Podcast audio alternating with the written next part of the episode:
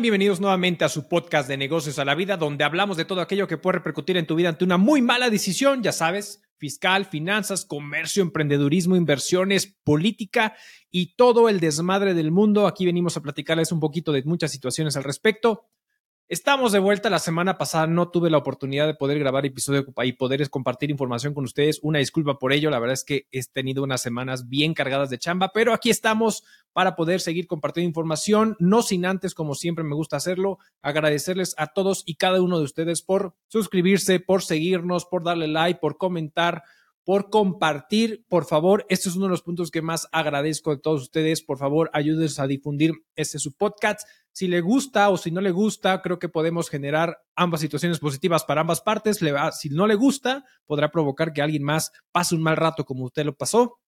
y nos ayuda a crecer como comunidad. Y si le gusta, bueno, podemos llegar a una comunidad que se sienta a gusto con lo que estamos compartiendo con cada uno de ustedes. Y bueno, pues muchísimas gracias. Queremos compartir un tema. Realmente hoy quiero hablar de un tema general de lo que está pasando específicamente China, México y Estados Unidos. No voy a hablar de diferentes temas, pero en su conjunto hay varias cosas que creo que es algo bien interesante lo que está pasando hoy en el tema geopolítico, en el tema económico, bien interesante. Y es, vamos a remontarnos un poquito en toda esta situación que está sucediendo y es que hace un par de semanas, una semana y algunos días más o menos, el, eh, bueno, no, el secretario de Estado, Anthony Blinken,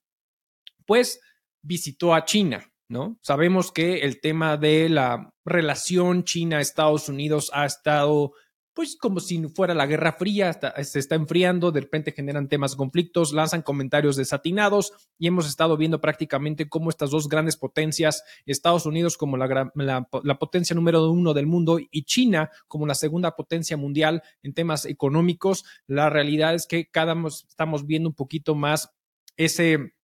vaivén y esta situación económica y esta situación de diálogo que están teniendo entre ellos dos prácticamente. Y bueno, pareciera en su momento cuando Anthony Blinken prácticamente llega y se acerca a China para poder de cierta manera recolocar o volver a tener estas conversaciones con, entre ambos países, pues pareciera que fue un, una búsqueda genuina, y lo pongo entre comillas, una búsqueda genuina de prácticamente poder generar o nuevamente una relación entre ambos o ir limando asperezas de todo lo que ha venido provocando, ya saben, el tema de los globos chinos, que Estados Unidos estuvo acusando a China, del tema de espionaje, el tema que hemos visto cómo eh, Estados Unidos ha querido sancionar TikTok por el tema de que no quiere que se converse este tipo de cuestiones respecto a las empresas chinas y que salga la información hacia ellos respecto a toda la información de, de la gente de los estadounidenses pues ha sido un tema y ven y también obviamente sabemos que China pues tiene prohibido ciertas plataformas para el uso restrictivo de estas empresas estadounidenses que se quieren incorporar a China. La verdad es que ha sido un tema, ha sido un tema bien, bien eh, de, de todo lo que hemos visto al respecto.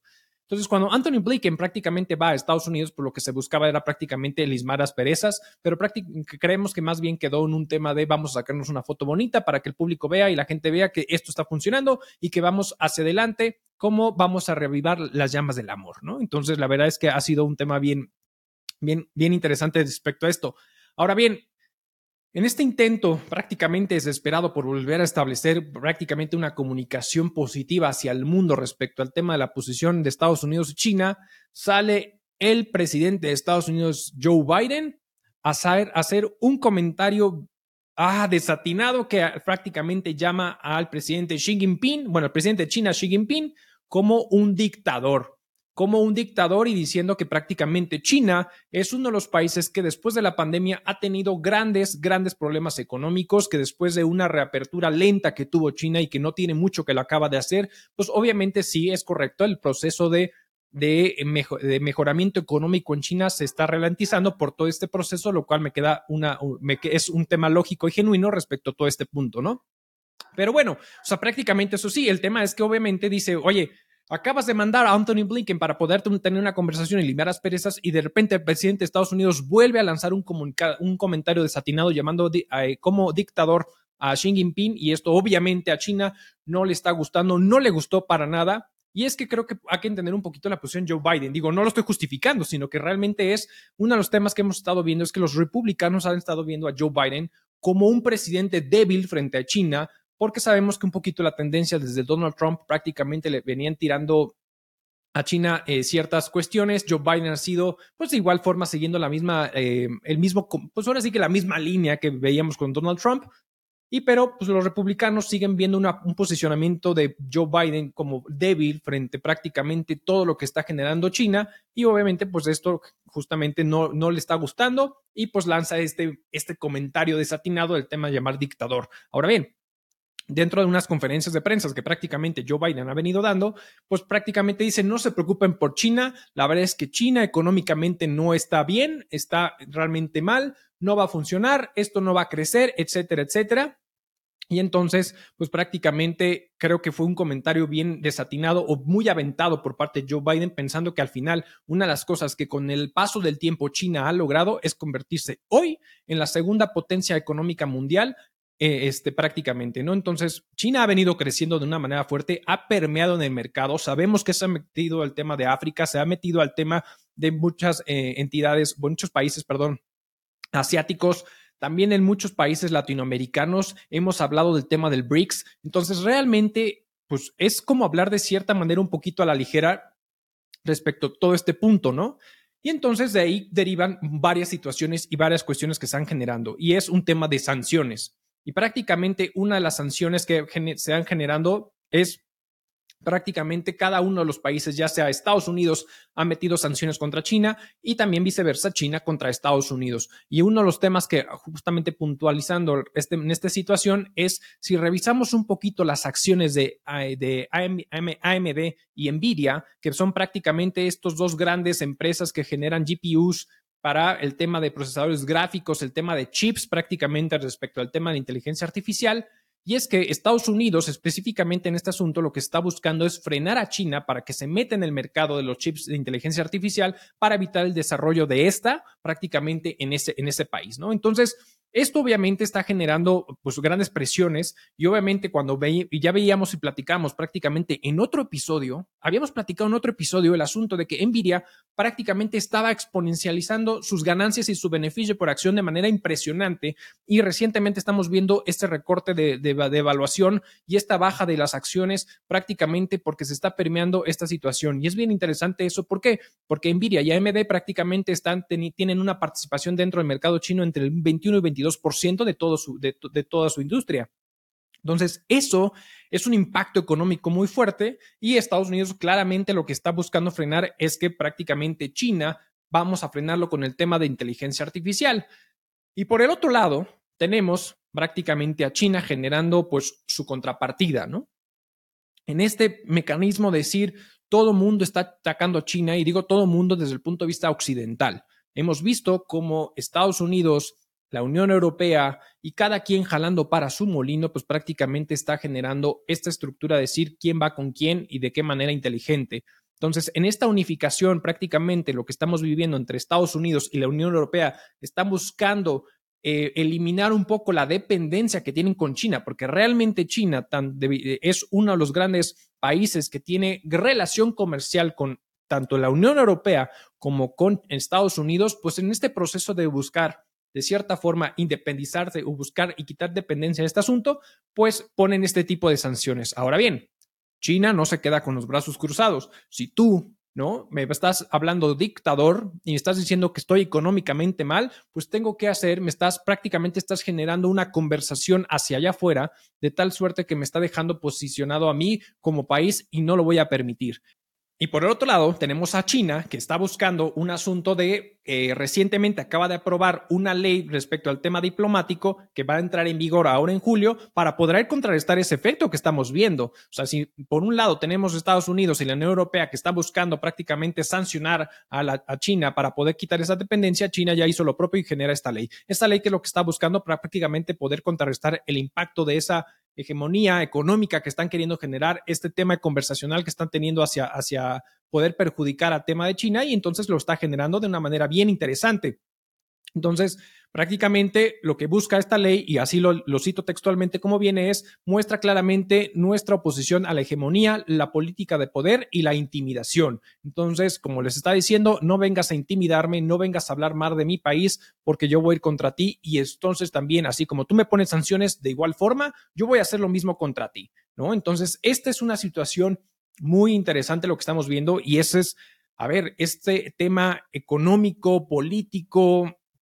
que estamos viendo este pleito entre China, Estados Unidos, que si bien, y ojo, eh, porque todos sabemos que inició toda esta situación o se intensificó con el tema de, Rusia-Ucrania. Recordemos en esos ayeres, cuando inicia esta lamentable guerra, esta, eh, eh, eh, esta invasión por parte de Rusia hacia Ucrania, pues entonces se empieza a notar cada vez más, y digo, no, ya era, ya era tiempo atrás, pero a partir de ahí empieza a intensificarse prácticamente esta situación porque tenemos a la OTAN, tenemos a Estados Unidos que viene a apoyar prácticamente a toda la parte de Rusia junto con todo el tema de la Unión Europea perdón, de Ucrania, y tenemos a una China de cierta manera haciendo ojitos con Rusia, de cierta forma para contrarrestar el impacto económico y el impacto que está generando este tipo eh, o este movimiento político o geopolítico que estamos viendo o que hemos venido eh, viendo. Entonces,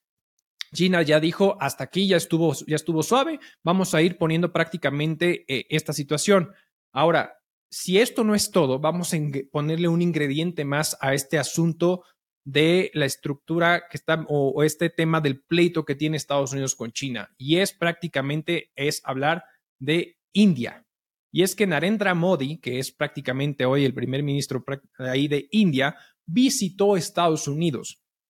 Y esto es bien interesante. Ya habíamos hablado en un episodio anterior el tema de BRICS, ¿no? Estos países que prácticamente se han unificado para formar una economía eh, alterna al tema del SWIFT, al tema del dólar americano, al tema de la hegemonía prácticamente de Estados Unidos con la Unión Europea. Entonces teníamos a una China, a una India, a un Brasil, a una Rusia, prácticamente a un Sudáfrica, para hablar... Eh, para hablar de un tema económico distinto que puede contrarrestar la, parte occidental o esta eh, fortaleza económica prácticamente y principalmente de Estados Unidos, ¿no? Entonces, India está mis, miscuido ahí. Entonces, ahora India, ¿no? Modi visita Estados Unidos para hablar de ciertos temas interesantes. Puede tener una jugada bien interesante esta, esta situación. Por un lado, puede aprovechar el ser el interlocutor entre una China y un Estados Unidos que están en conflicto y verse beneficiado en transacciones comerciales que se puedan gestionar. Pero por el otro lado, también dentro de la conversación, y es que Modi prácticamente menciona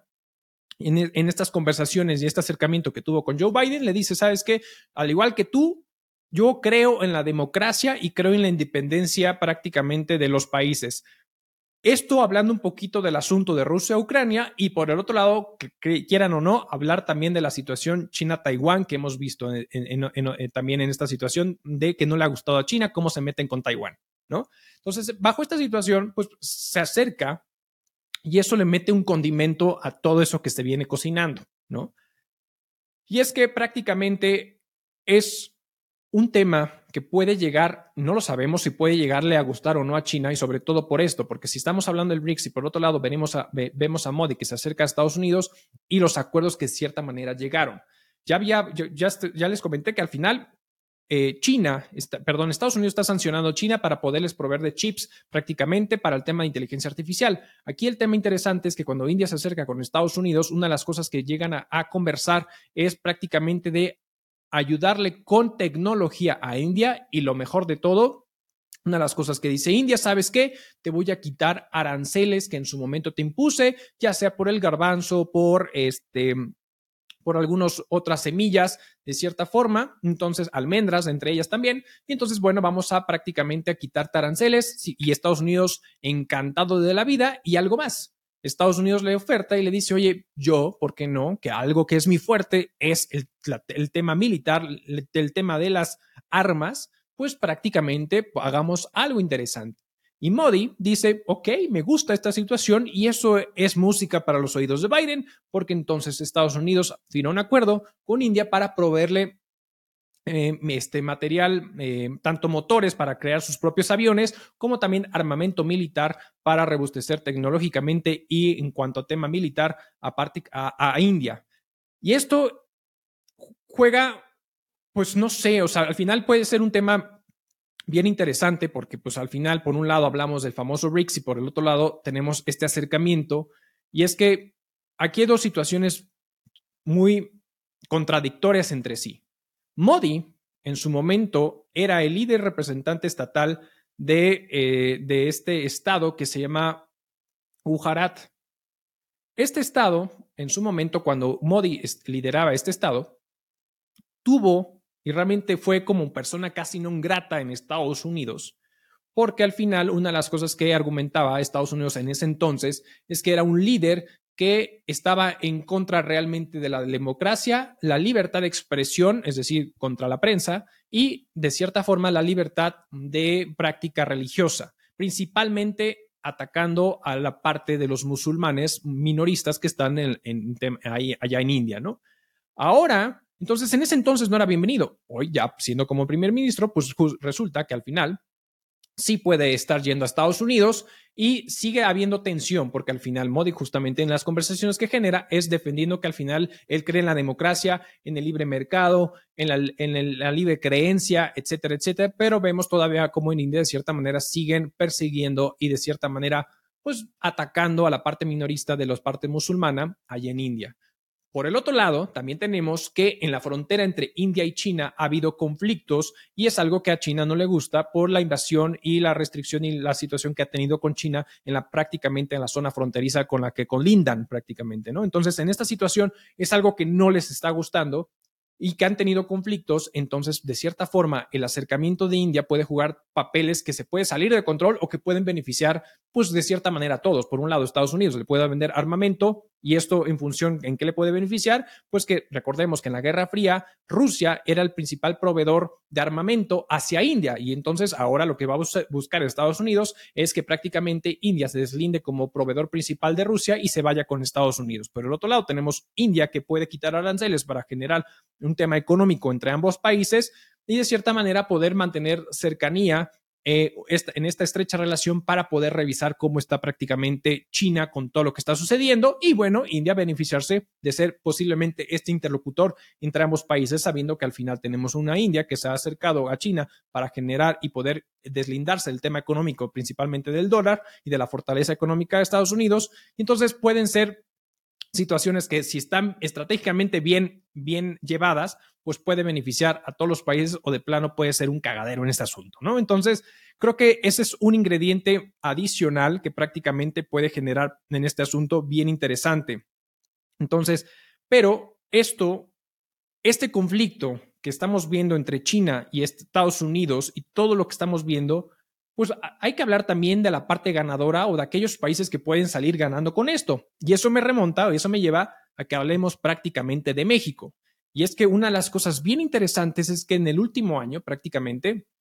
las empresas chinas, más de 100 empresas chinas, se han instalado en México para poder aprovechar dos cosas. Una, pues obviamente la parte económica, si bien ahí existe este conflicto entre China y Estados Unidos, por el otro lado tenemos que entonces México, la cercanía que tiene con Estados Unidos, pues dicen las empresas chinas, vamos a, México a poder instalar. Y entonces es uno de los países que está mejor aprovechando el tema del nearshoring. Entonces viene el nearshoring bastante más bastante más robusto y creo que tenemos para mucho que ofrecer en México para esta situación y obviamente tenemos el aprovechamiento en este caso para, para China, el tema del TECMEC. Este tratado que tenemos firmado entre Estados Unidos, Canadá y México le va a permitir a las empresas chinas venir a instalarse, a generar plantas productoras y poderle vender pues, aquí en Estados Unidos, evitando todas estas sanciones, aprovechando el tratado que existe con México. Entonces, la verdad es que es una movida bien interesante y que al final nosotros, México, estamos sabiendo aprovechar o tendríamos que saber aprovechar por las condiciones que teman. Ya tema el tema económico, el tema político, la certeza jurídica, el tema fiscal y sobre todo el tema de seguridad. Porque, bueno, ya vemos lo que ha pasado justamente ahora en Chiapas. Se me hace muy lamentable lo que vimos en su momento en la mañana por parte del presidente, de cómo desvía un poco, digo, ya después se pronunció un poquito más, pero el tema de que voy a acusarlos con sus papás y abuelos, la verdad es que, ah, bueno, no, o sea, al final no tengo mucho que decir con ese comentario para, un, para el mandatario de nuestro gobierno, se me, se me hizo desatinado, pero bueno, aprovechando la parte mexicana con este asunto, creo que podemos salir muy beneficiados en esta situación. Entonces, creo que el crecimiento del nearshoring bien aprovechado hacia México puede traer beneficios económicos bien interesantes. Además de ello, también, ¿qué está sucediendo? Y es que prácticamente un grupo de 20 empresas en, eh, chinas recientemente acaban de venir a México a sentarse, ya saben, con el presidente del Grupo Carso, Carlos Slim, la secretaria de Economía, esta Raquel Buenrostro, entre muchas otras cuestiones, para buscar inversión en México y poder evaluar prácticamente generar inversiones en, en, toda la parte, y principalmente empresas taiwanesas, para justamente venir a, a invertir a México en, en, el tema del corredor interoceánico. Y dentro de esas empresas hay muchas empresas que se me hace bien interesante que son de semiconductores y parte de chips y parte de tecnología y parte de autopartes. Entre ellos tenemos algunas empresas que se acercaron y que seguramente van a conocer como esta Grand Foxconn. Tenemos a Telecom, tenemos a Delta, tenemos a Vivotech, a Pegatron, Unimicron, entre muchas otras industrias y muchas otras empresas que se vinieron a acercar prácticamente al mercado mexicano, lo cual se me hace algo bastante bueno. Ahora, aquí el aprovechamiento de dos situaciones muy particulares y bien interesantes, porque bien, se acercan estas empresas a México para poder evaluar el beneficio de poderse instalar en el corredor interior sánico. Van a tener unos beneficios bien interesantes. Ya en un episodio anterior hablamos del famoso decreto por, eh, de estímulos fiscales por el corredor interior sánico del istmo de Tehuantepec. Entonces, China o las empresas chinas buscando tener alternativas ¿no? económicas, operativas de cierta forma para venir y desviar todo el conflicto que tiene Estados Unidos con China en todo este desmadre que tienen entre ellos dos, pues dice China, voy a aprovechar y me voy a instalar en otros países como en este caso es México. Me instalo en México, ya sé que tienen el TECMEC, lo cual me permite gestionar transacciones entre el mercado mexicano y el mercado americano, aquí el mercado estadounidense, perdón. En estas transacciones económicas aprovecho el TECMEC. Por el otro lado, en este acercamiento bien interesante, pues qué van a tener y qué beneficios van a obtener. Instalarse en este, en este, en el istmo de Tehuantepec les va a permitir acceder seguramente a aprovechar el decreto de estímulos fiscales. ¿Cuál es ese decreto de estímulos fiscales? Ya lo habíamos platicado y comentado en un episodio anterior, pero aquí me permito refrescar el asunto para que vean lo interesante y lo jugoso y atractivo que puede ser para las empresas extranjeras, buscando obviamente la generación de empleos en nuestro México y sobre todo en la parte de Oaxaca, Veracruz, Tabasco y, y etcétera, que es una de las cuestiones que más busca el presidente a través de este decreto pues prácticamente es permitirles que por lo menos por los primeros tres años, una vez instalados en este, en, el, en este corredor, pues tengan la oportunidad prácticamente de ahorrarse que hasta un acreditamiento o un ahorro del 100% en el impuesto sobre la renta y hasta un 100% en el tema del IVA. Y de ahí, los siguientes tres años podrán tener un beneficio que se puede extender eh, otros tres años con el mismo, mismos beneficios a una reducción pequeña incluso en el tema del IVA,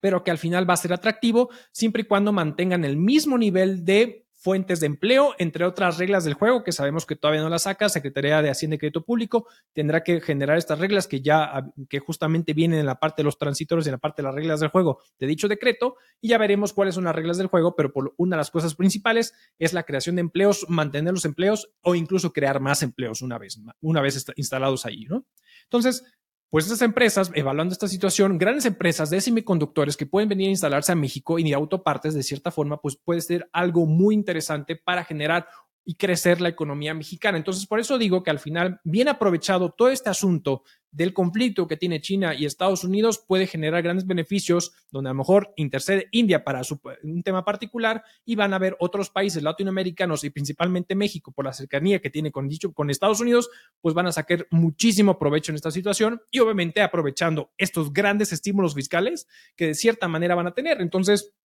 seguramente se ahorrarán muchísimos, muchísimos impuestos en aquel, en, en, ese momento si se llegan a instalar en, ese, en, esa, en esa situación. Obviamente habrá que ver la estructura y ya, ya se tendría que revisar ese asunto para ver de qué forma y bajo qué concepto y bajo qué régimen se instalan dichas empresas en nuestro país, porque sabemos que una de las premisas es de que mm, eh, es, no puedes acceder a esos estímulos fiscales si, por ejemplo, te instalas como una maquiladora porque ya tienes otro tipo de beneficios, ¿no? Entre otras cosas. Pero al final son puntos finos y es algo, una movida muy interesante de estas empresas para poder aprovechar pues el conflicto que existe y poder acercar y vender y generar mayor riqueza y bueno, bien aprovechado. México puede salir adelante con esta situación. Y no queda todo ahí. O sea, al final no queda todo ahí en el tema de autopartes, de semiconductores, el tema de tecnología, que si bien es algo bien interesante, no todo queda ahí, estimados. También hay otra empresa china que está buscando la posibilidad de abrir prácticamente eh, em, em, em, eh, plantas manufactureras en México y seguramente la han escuchado hablar, que es Shane. Esta empresa de ropa eh, rápida o de ropa de moda rápida, que prácticamente así como la compra la usas y la desechas, así como la escuchan, pues prácticamente está buscando generar y plantear el tema de abrir plantas manufactureras aquí en nuestro país de tal suerte que abarque a el gran mercado que tienen, que es prácticamente México, Latinoamérica, porque es justamente el presidente de Latinoamérica de Shane, dice que México es clave, clave para el crecimiento de ellos. Entonces, busca con esta creación de plantas manufactureras, pues prácticamente abarcar mercado, eh, principalmente México, Latinoamérica y, ¿por qué no? Estados Unidos. Entonces, esta es una de las cosas bien interesantes que podemos ver con el tema económico. La verdad es que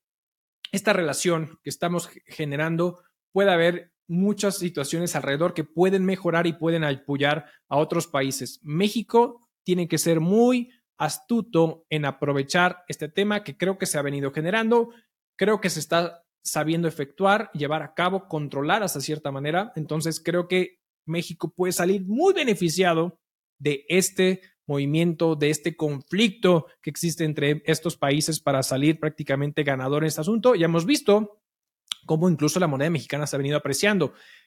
Que ahorita viene altibajos, puede apreciarse, puede eh, depreciarse un poco, pero todo va a depender sobre todo de la postura de los bancos centrales europeos, bueno, el Banco Central Europeo, el tema de la Fed y en este caso el Banco Central Mexicano, pero pues ya, por ejemplo, Jerome Powell acaba de decir en la Fed que va a mantener esta postura agresiva del tema de las tasas para el tema de contrarrestar la inflación. Entonces, eso puso a tambalear un poco el mercado alcista que veníamos viendo en el tema de las bolsas. Por el otro lado, hizo que se apreciara un poco el tema